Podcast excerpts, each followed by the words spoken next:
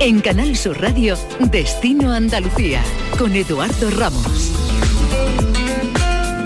¿Qué tal? Muy buenas tardes. El sector turístico está a la espera de ver cómo evoluciona la llegada del turismo internacional a nuestro país y por supuesto también a Andalucía. Desde mayo ha habido un aumento de vuelos respecto a los meses de invierno y para saber cómo puede ir el resto del año 2021 y también el próximo año, vamos a hablar con responsables de la aerolínea española Iberia, que nos van a dar pistas sobre cómo puede evolucionar este mercado. Cristina Carbón, ¿qué tal? Muy buenas tardes. Buenas tardes, Eduardo. También vamos a contarles una experiencia única llamada Baños de Bosque, que se define como una práctica sensorial positiva relacionada, entre otras acciones, con pasar tiempo en contacto con la naturaleza, sentados en la orilla de un arroyo o viendo los pájaros pasar. Les explicaremos cómo disfrutar de esta experiencia en nuestra tierra. Y además también charlaremos con el músico Zenet, quien está iniciando la gira con su nuevo trabajo Cenetianos en el que se ha rodeado de grandes artistas para hacer su último trabajo en duetos con voces tan reconocidas como Rosalén, El Canca, Miguel Poveda o Silvia Pérez Cruz. De su música, de Andalucía y de sus lugares favoritos para veranear, charlaremos con este artista. Comenzamos. Destino Andalucía un viaje semanal en Canal Sur Radio. Comenzamos este programa proponiéndoles que se queden con nosotros y se den un baño de bosque. Se trata de una técnica de origen japonés que puede practicarse en Andalucía en sus muchos espacios verdes. Hoy queremos detenernos en dos puntos de nuestra geografía que aparecen recogidos en la guía de baños de bosque 50 rutas para sentir la naturaleza. Con su autor ha hablado nuestra compañera Cristina Carbón.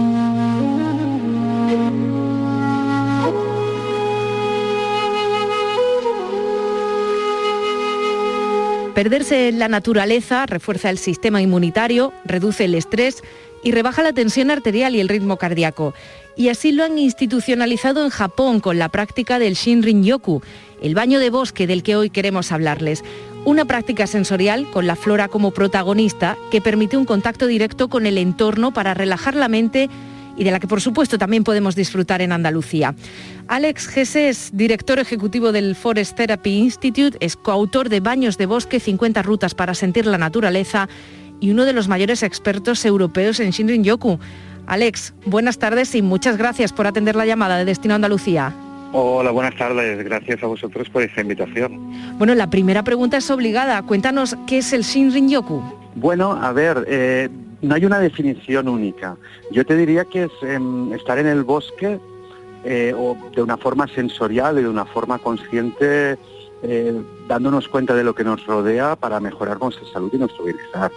¿Y esto es sencillo en un momento como el actual en el que vivimos hiperestimulados? Yo creo que sí, de hecho nosotros hablamos que es una práctica sin esfuerzo, pero como tal es una práctica y tienes que, aprender a realizarlo, ¿no? Eh, de hecho es un poco como digo yo, no es inventar la rueda, ¿no? Es volver a lo que ya hacían nuestros abuelos hace tiempo, ¿no? Aquello de, pues me voy a dar una vuelta por el bosque. Pero sin eso decir que no consiste en una caminata normal, sino que estamos básicamente conectando con ese entorno, con nuestros sentidos y, como decía, de forma consciente. Pero sí es fácil. Eh, ¿Tenemos entonces que tener algún tipo de experiencia, algún tipo de formación, estar en forma o esto lo puede practicar cualquier persona? A ver, la orientación es para que lo practique cualquier persona, desde niños hasta personas mayores. Lo que sí que es verdad que hemos de ir pues bueno, con otra actitud, ¿no? Dejarnos un poco sorprender por el bosque, estar atento a aquellas pequeñas cosas que suceden en el bosque y a otras, pues que quizás son más grandes, ¿no? Como observar un paisaje con calma. Lo bueno es ir, como digo yo, sin objetivos. En nuestra vida diaria lo que tenemos objetivos y cumplirlos en un tiempo determinado y la práctica del Shirin-yoku, los baños de bosque, pues es todo lo contrario. ¿no? Alex, eh, tú eres un experto en Shirin-yoku. Esto hace falta, al menos las primeras veces, hacerlo con alguien que sepa, que te pueda guiar, que te pueda orientar, o como tantos tutoriales de YouTube, también podemos hacerlo nosotros por nuestra cuenta. Yo recomendaría primero ir con alguien, ver un poco en qué consiste, porque la gran duda que, que plantean muchos de los clientes que tenemos, o de los participantes que tenemos, es que no saben ¿no? lo que es y muchos incluso vienen con un poco con la curiosidad. Entonces, el hecho de ir con un guía te introducirá en la forma un poco y te dará un poco de conocimiento en la forma como tienes que estar en el bosque, que es completamente, como decía, ¿no? no es completamente diferente a lo que estamos habituados. Por eso yo siempre recomiendo pues al menos uno, dos, tres paseos ir con un profesional o incluso hay profesionales que dan talleres y te dan algunas técnicas, pues bueno, que llamamos técnicas de conexión con la naturaleza.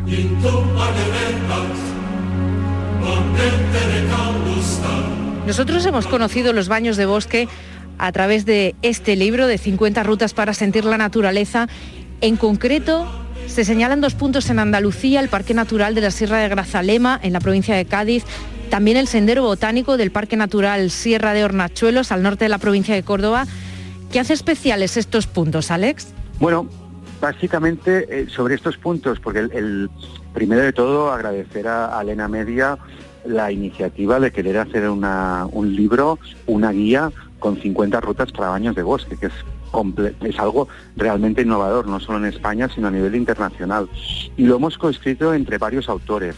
En concreto, Claudia, quien, que es quien ha escrito eh, sobre estas dos rutas, pues bueno, ella buscaba algo que linkara mucho con el paisaje andaluz, ¿no? Pues eh, Grazalema, pues bueno, con, el tipo de, árboles que hay, bueno, vamos a buscar un poco espacios en el que el guía se sienta cómodo, ¿no? Espacios en el que el guía ha guiado paseos. Es un poco como abrir las puertas de nuestras casas, ¿no? Porque uno de los factores fundamentales es sentirse cómodo y sentir una ligación con esos entornos. Pero te diría que en Andalucía tenéis sitios maravillosos para hacer baños de bosque. O sea que además de estos dos puntos que señalábamos en Sierra de Hornachuelos, en Sierra de Grazalema, no hace falta irse a un punto específico de la geografía, nos puede servir casi cualquier espacio verde. Dependiendo de lo que queramos trabajar de nuestra salud y nuestro bienestar, la ciencia, nosotros lo que hacemos básicamente en los baños de bosque es aplicar estudios científicos, es decir, nos vamos a buscar las últimas investigaciones alrededor de, salud y, y, bosques y nos viene a decir que no hay suficiente información ¿no? para definir qué bosque es adecuado y cuál no, o incluso qué parque. Entonces sí que es verdad que los bosques te ofrecen unos aspectos que un parque no te lo ofrece y unos bosques te ofrecen unos aspectos y otros no. Por eso nosotros nos vamos mucho a aquella ligación emocional, ¿no? Aquel, aquel, aquella relación emocional que tenemos con esos paisajes. Entonces no hace falta ir a un punto concreto. Yo siempre recomiendo ir a un espacio que nos quede cercanos. Esto es una práctica de bienestar, los baños de bosque, ¿no? Es una práctica de prevención de salud si nosotros vamos a buscar un gimnasio ¿no? para mejorar nuestro estado físico, normalmente vamos a buscar uno que nos quede cerca de casa. Pues esto es lo mismo, porque si no, no iremos. Y lo importante es ir. Puede ser simplemente ese campo que recordamos de la infancia al que íbamos con nuestra familia a hacer un picnic el fin de semana. Exacto, exacto. Y seguro que se despiertan muchas cosas y muchas sensaciones, ¿no? Nosotros hablamos siempre de lo que es la exposición respuesta, ¿no? Nosotros nos exponemos a la naturaleza y eso nos genera una, serie de, respuestas debido pues a sensaciones, emociones, pensamientos. Y sobre estos tres factores es sobre lo que luego un guía va trabajando con el participante. Si vamos solo, pues son momentos de reflexión y momentos de silencio. Normalmente cuando vamos a entornos pues en los que ya hemos estado y tenemos memorias mm, positivas, pues bueno, despiertan una serie de cosas, ¿no? Sobre todo los olores. Tenemos muchos participantes pues que vamos a una zona y, oye, pues esto huele o esto me recuerda cuando iba a pasear con mi abuelo y, me olía pues el romero, ¿no? Por decir algo. Y pues bueno, es, divertido, ¿no? Dentro de que es una práctica de bienestar y, y, tal como lo definimos, yo creo que es importante no dejarnos en esos puntos de diversión, ¿no? Y de que vamos a un, a un entorno nuevo y que debemos sentirnos cómodos.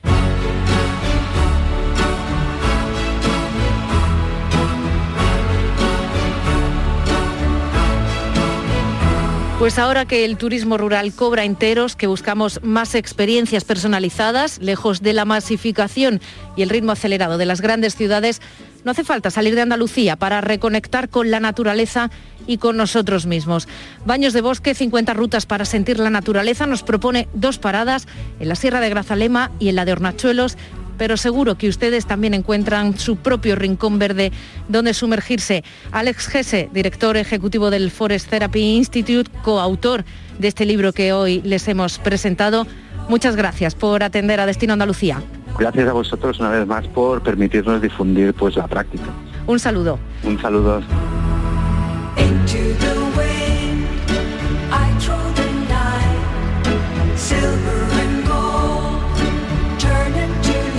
Descubre tu tierra. Ven con Canal Sur Radio. Destino Andalucía son muchos dentro del sector turístico, les hablamos de hoteleros, de hosteleros y por supuesto de líneas aéreas, entre otros, los que están muy pendientes de cómo puede evolucionar la puesta de vacunas en toda Europa, porque esto puede suponer o podría suponer que las fronteras se abran con seguridad y sean muchos los turistas que quieran o puedan venir a visitarnos. En un año y también en un inicio de verano muy atípico, como todos saben, con un aumento de vuelos respecto a los meses de invierno, pero aún muy alejado de los datos de 2019, vamos a saber qué se espera para los aeropuertos andaluces y sobre todo para el más importante en la comunidad, que es el de Málaga. Para hablar de ello tenemos con nosotros a Juan Carlos Molina, que es el delegado territorial en España del Grupo Iberia. Juan Carlos, ¿qué tal? Muy buenas tardes. Hola, muy buenas tardes. ¿Qué año más raro? Estoy pensando que si miramos de cómo se trabajaba en el año 2019 y cómo se trabaja en este 2021, ¿qué, qué cambio más rápido y más, más exagerado en apenas un par de años, ¿no? Sí, sí, sí, correcto. Nos ha cambiado bastante la vida, pero bueno, hemos sabido, yo creo, adaptarnos y hemos sido muy flexibles y hemos ganado en agilidad en los cambios. Eh, lo primero que quiero preguntar un poco es cómo va este año 2021. Sabemos los, los tres primeros meses han sido pues muy complicados porque apenas había movilidad internacional, pero a grosso modo para el Grupo Iberia, específicamente en el caso de Andalucía, ¿cómo ha ido este año 2021 hasta este momento? Bueno, pues eh, tenemos mucha confianza en este año 2021. Eh, hemos tenido un incremento importante en el número de vuelos. En, en, todos los destinos peninsulares hemos pretendido al menos tener dos vuelos diarios y, en el caso de Málaga concretamente, pues de cara al mes de julio y agosto, pues tenemos un incremento de pasar de 14 vuelos a la semana a, tener 21. O sea que son cifras muy positivas en cuanto en cuanto a este. Mm, yo no sé si ya están empezando a notar un poquito en las distintas compañías que conforman el grupo Iberia que aumenten, por ejemplo, pues no sé, la compra de billetes, la reserva o al menos la búsqueda de información, pues para, yo no sé si para el verano, incluso para el otoño. Sí, hemos notado sobre todo que, hay una mayor antelación eh, en, la reserva y en la compra. Entonces se está notando pues algo de incremento eh, pues para los meses de verano. Hablando un poquito del aeropuerto de Málaga y si tiene también datos de otros puntos de, Andalucía, ¿cuáles son los principales destinos a los cuales vuela el, Grupo Iberia? Sí, nosotros ahora mismo estamos operando en directo desde Madrid a Granada, eh, Jerez, Málaga y Sevilla.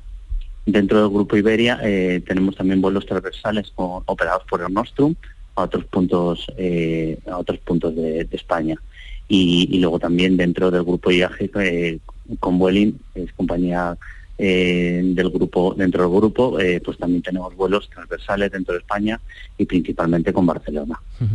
Eh, si miramos un poco los datos del 2019 o del 2018, justo antes de la pandemia, ¿no? Por ejemplo, el aeropuerto de Málaga con casi 20 millones de, pasajeros globales, ¿no? Eh, ¿Cuándo consideran, a grosso modo, yo sé que es muy complicado, pero que se podría recuperar esto? O, este año 2021, qué porcentaje de ese total se podría recuperar este año? ¿Cómo, cómo lo ven desde el Grupo Iberia?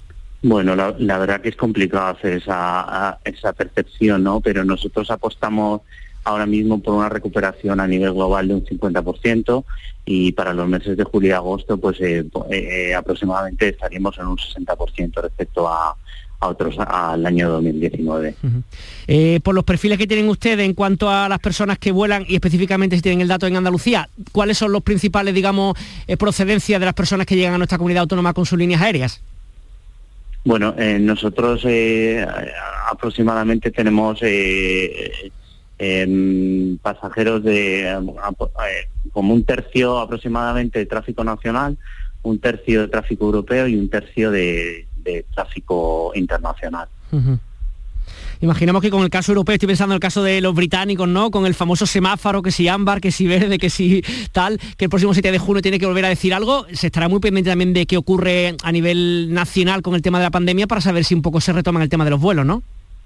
Claro, efectivamente, para nosotros es muy importante que haya una normativa unificada y clara y apostamos por el pasaporte verde eh, digital europeo, ¿no? Pues para, para dar tranquilidad al cliente y, que dentro de una misma plataforma pues eh, tengamos el mismo mensaje homogéneo en todos los países.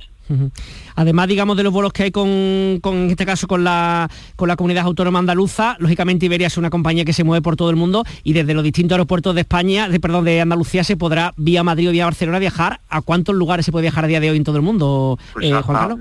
Sí, eh, nosotros eh, hemos anunciado el mes de abril y justo en Fitur hace una semana que recuperamos 114 destinos y en concreto apostamos este año por tres rutas nuevas en verano, que es Maldivas de largo radio y luego en Europa Azores y Ljubljana. Y cuando la gente, por ejemplo, busca vuelos para venir a Andalucía, mm, no sé, prefieren, entiendo, aeropuerto de Málaga, aeropuerto de Sevilla, un poco todos, ¿cómo también están esos datos? No tengo, no tengo la información eh, por ciudad de destino, pero eh, evidentemente eh, Málaga es de las ciudades más, más importantes. Muy bien, y ya lo último, Juan Carlos, un poquito, este año está claro que ya está como está, si miramos al año 2022 y confiemos en que, bueno, la mayor parte de la población tiene puesta la vacuna, no solamente en España, sino en el resto de Europa, ¿podemos empezar a, entender la normalidad como había antes, eh, a partir del año que viene? Sí, sí, sí, nosotros apostamos por, por un año de recuperación y esperemos que para el año que viene sea eh, más próximo a la normalidad que conocíamos anteriormente. Pues Juan Carlos Molina, delegado territorial en España del Grupo Iberia, muchísimas gracias por atender los micrófonos de Canal Sur Radio. Que tenga usted buena tarde. Nada, muchísimas gracias, muchas gracias por atendernos. Un abrazo. Pasajeros con destino a Andalucía, embarquen por puerta número uno Contamos otras informaciones relacionadas con el mundo del turismo de una forma algo más breve. Acaba de comenzar el Festival de Cine de Málaga, que debido a la pandemia ha trasladado su fecha desde el mes de marzo hasta este mes de junio. Se celebra hasta el próximo domingo 13 de junio. 181 películas se podrán ver a lo largo de los 11 días de Festival de Cine de Málaga. El certamen alcanza su vigésimo cuarta edición. En su sección oficial hay 23 largometrajes, 15 españoles y 8 latinoamericanos, entre ellas dos películas de realizadores malagueños. Además, y como cada año, también habrá proyecciones de documentales, cortometrajes y cine alternativo. Juan Antonio Vigar, director del Festival de Cine. Si abordamos la sección oficial de largometrajes, podemos decir que con estos datos de participación hemos conseguido pues, mantener ese modelo tradicional por el que hemos apostado hace ya años y que entendemos necesario para los intereses y adecuada promoción del cine en español, aunando lo comercial con lo autoral, las películas de producción más industrial con otras de producción, si se quiere, más vocacional y alternativa, o nombres con una trayectoria ya reconocida, con otros directores más jóvenes que tienen una mirada distinta, quizás más indagadora. Se quiere hacer de este un evento seguro en el que primará el cine sobre el acto social, con supresión de aquellas actividades que supongan aglomeración de personas como las alfombras rojas a las puertas del Teatro Cervantes. Este viernes se estrenan dos películas de la sección oficial, Ama de Julia de Paz y Carnaval de Juan Pablo Félix. Les escuchamos. Hemos intentado hacer un retrato sobre la maternidad y de construcción del mito de la maternidad y nada, yo estoy muy contenta, pero de todo el viaje y, muy agradecida por, todo el amor que, que me han dado por el proyecto. Carnaval es mi ópera prima, mi primer película. Es una película que tiene muchas coproducciones iberoamericanas para que se pueda ver realizado.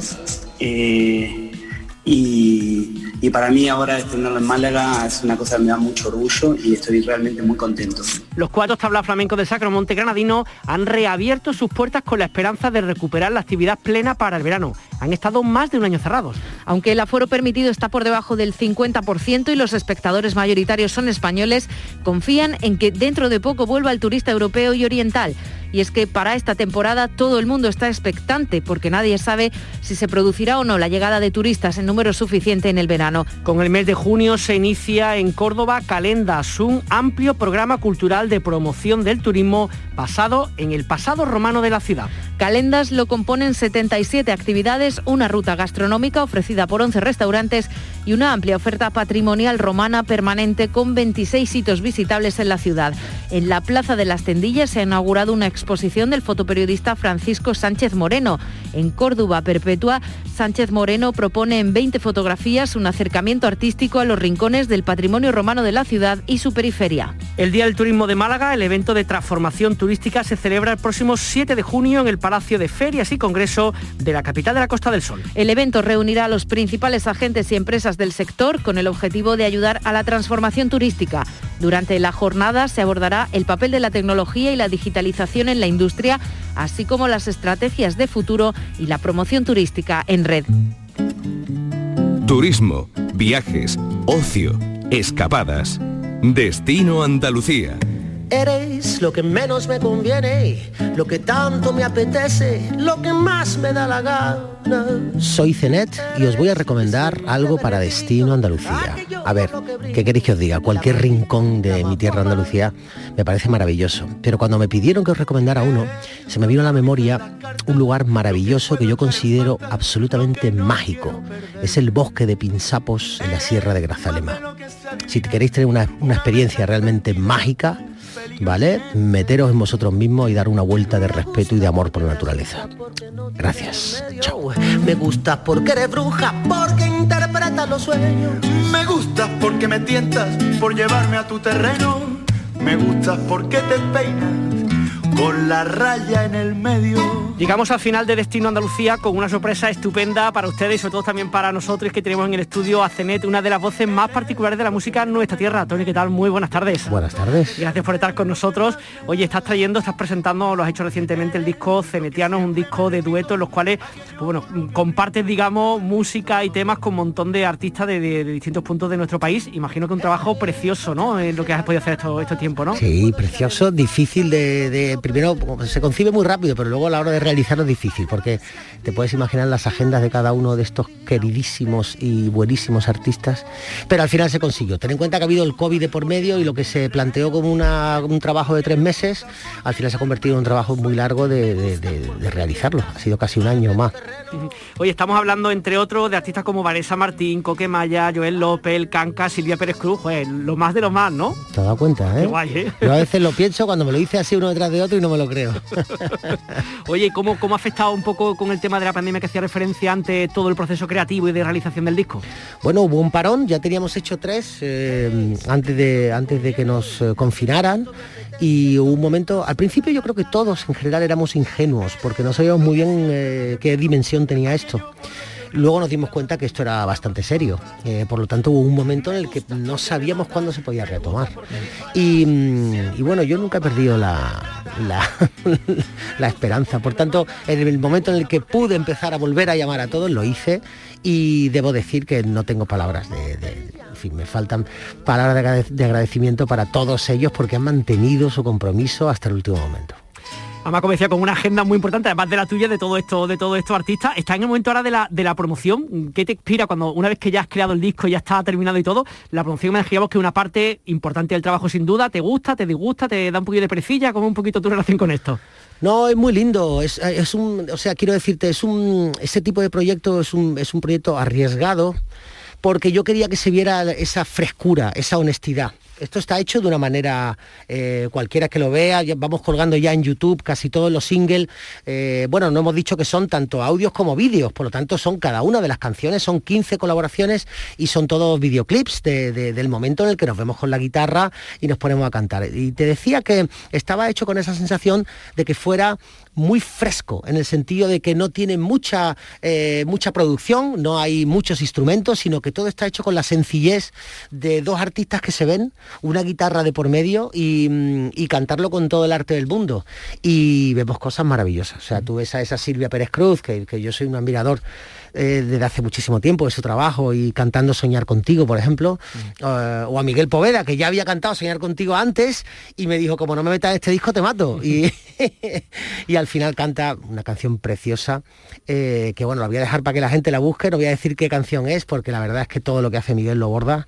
Y luego hay momentos donde incluso he llegado a comprometer a alguno que me ha dicho, lo que tú me haces hacer en este disco no lo ha hecho nadie, como es el caso de Coque Maya haciendo un bebop eh, jazzístico, tú viruriru, virubira, virubira, y lo metí en un berenjena que dijo, la madre que te parió. Al final, mira, ves a un coquemaya haciendo ese tipo de cosas que la verdad es que es precioso. En fin, yo creo que, que es muy interesante, se ve esa frescura, se ve esa honestidad y con poca preparación, sin anestesia, ves esa gran profesionalidad y esa generosidad que tienen todos, ¿no?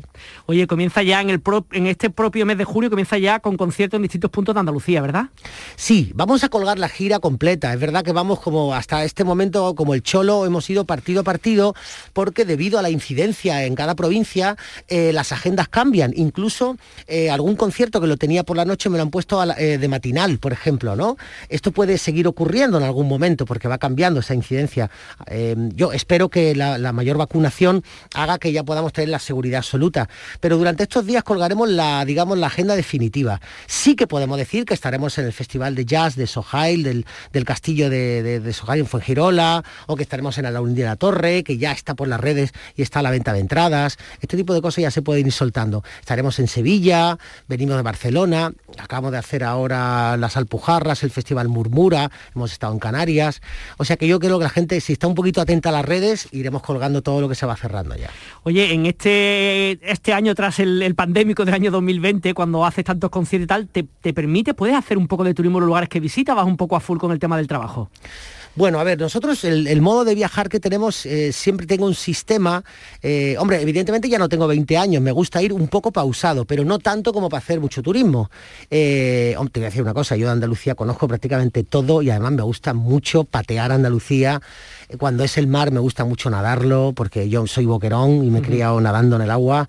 Y, también me gusta mucho la montaña. Ten en cuenta que yo, aunque vivo en Madrid, tengo al lado la casa de campo y cada día amanece y yo cojo mi bicicleta y mi perra y, cada día amanezco con la bicicleta dando una vueltita por la casa de campo. Pero bueno, en todo caso nuestra, nuestro sistema es siempre viajar desde muy temprano, llegar a la hora de comer a cada provincia, comemos, luego tenemos un ratito para cada uno descansar o para asuntos propios, una siesta o lo que sea, y luego tenemos mm, en la prueba de sonido que me gusta ir tranquilo y sin prisa, no me gusta empalmar el viaje con la prueba, porque eso sería un poco terrorífico. En ese trayecto de tiempo siempre busco darme un paseo por el casco viejo de la ciudad y si hubiera alguna librería de antiguo, soy el primero que las busca y que me meto dentro de ellas. Muy bien. Oye, y a lo último, yo sé que acabas de decir que conoces muchísimo de Andalucía, que es muy complicado. No sé, no sé si decir que recomiendo, o por lo menos que recuerde, o de los lugares que más te han gustado, o que has estado últimamente, o que tienen un recuerdo de pequeño de lugares en Andalucía a visitar. Muchísimos, muchísimos. Eh, ahora tengo a alguien muy querido que está en, la zona de Almería, eh, en Cabo de Gata.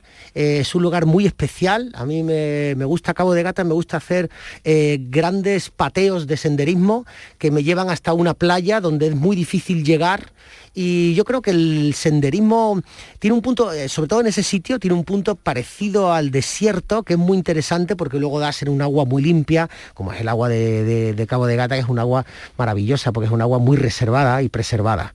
Eh, me ha venido a la cabeza porque tengo a alguien muy cercano que acabo de hablar por teléfono. Que da ganas de ir allí, da, ganas de ir, claro. La verdad es que me, tengo que decir que me da mucha envidia porque se ha quedado todo el confinamiento encerrado en esa parte del mundo y yo creo que estaba mucho mejor que algunos que estábamos en Madrid. La verdad que sí, la verdad que sí. Muy bien, oye, pues Tony, muchas gracias por estar en el programa de Estilo Andalucía y muchísimo éxito para, para este verano y este otoño tuyo con tus conciertos. Muchísimas gracias, hasta siempre.